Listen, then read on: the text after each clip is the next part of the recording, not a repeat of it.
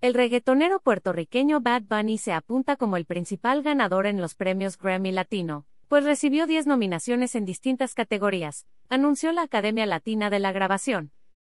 El compositor mexicano Edgar Barrera, con nueve nominaciones, y el músico puertorriqueño Raúl Alejandro, con ocho, son quienes están más cerca de él en esta edición número 23 de los premios.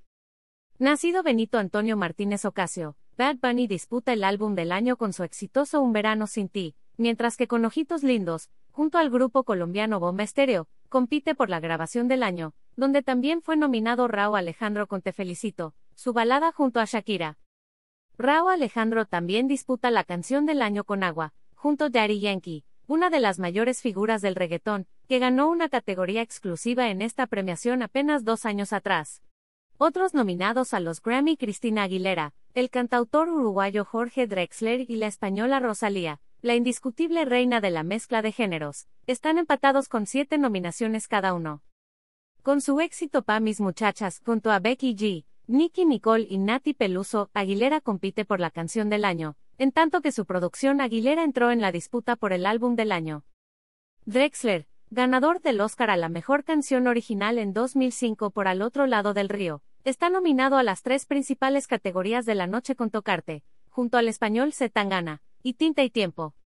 El uruguayo, que celebró con una serie de tweets publicando los clips de cada una de sus indicaciones, disputa también la mejor canción de lengua portuguesa, Convento Sardo, junto a la estrella brasileña Marisa Monte. Rosalía también consiguió tres codiciadas nominaciones. Con su aplaudido Motomami, busca el álbum del año, mientras que su Bachata La Fama junto a The Weeknd y Gentai están respectivamente nominadas a Grabación del Año y Canción del Año. Ver esta publicación en Instagram. Una publicación compartida por la Rosalía, arroba rosalía.uet.